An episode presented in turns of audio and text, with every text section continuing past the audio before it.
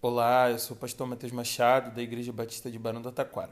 E esse é o Chá Comigo, o nosso podcast da nova geração, onde a gente compartilha devocionais diárias todos os dias às 11 horas da manhã.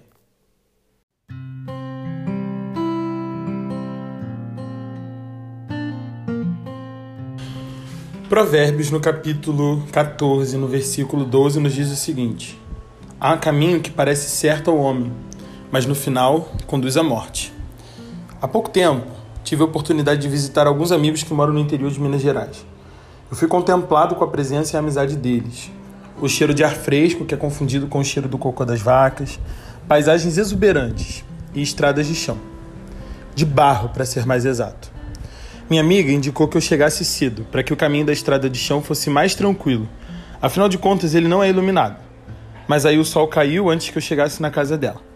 Sem sinal e com pouca luminosidade, eu tentei descobrir por alguns minutos qual era o caminho certo. Se estou aqui de volta à minha casa gravando esse áudio, fica claro que eu não caí em nenhuma ribanceira e nem fiquei perdido por tanto tempo. Mas desde que eu vivi essa experiência e outras mais na roça, eu tenho pensado no que faz escolhermos o caminho certo a seguir. Ou, em outras palavras, como entendemos que um caminho é o certo a ser seguido e enxergamos que ele está nos conduzindo à vida e não à morte. Conversando sobre isso com moradores da região, eles contaram alguns macetes que eles têm para descobrir qual é a estrada principal. Ela é maior do que as demais no comprimento, ela está mais lisa porque pessoas, ônibus e caminhões passaram por ela e deram outros conselhos que eu confesso, eu não entendi muito bem.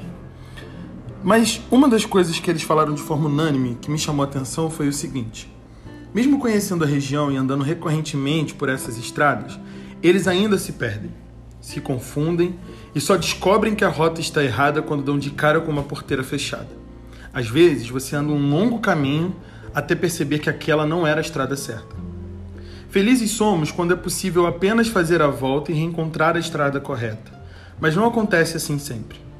A parte importante deste devocional de hoje é desmistificar um pouco a ideia de que entramos num caminho porque ele não parece bom. Geralmente a gente decide pegar caminhos que nos parecem direitos. E o que o sábio está nos dizendo é que nessa vida estamos todos aprendendo a fazer escolhas. Não entramos em rascadas porque nos odiamos. Entramos porque estes caminhos, um dia, pareciam os certos a serem tomados. Muitos só descobrimos não serem os corretos quando damos de cara com as porteiras fechadas. Noutros, são o próprio caminho e os percalços dele que mostram. E alguns caminhos Bem, alguns caminhos nós acertamos e celebramos por isso. Chegar à casa da minha amiga foi como perceber que, embora eu não soubesse fazer aquele caminho, não conhecesse aquelas estradas e tivesse me perdido um pouco, eu havia conseguido chegar lá com algumas escolhas erradas e outras corretas. E a vida, a vida é isso aí, minha gente. Um dia após o outro. Tem dia que a gente pega a rota certa, tem dia que a gente erra a rota.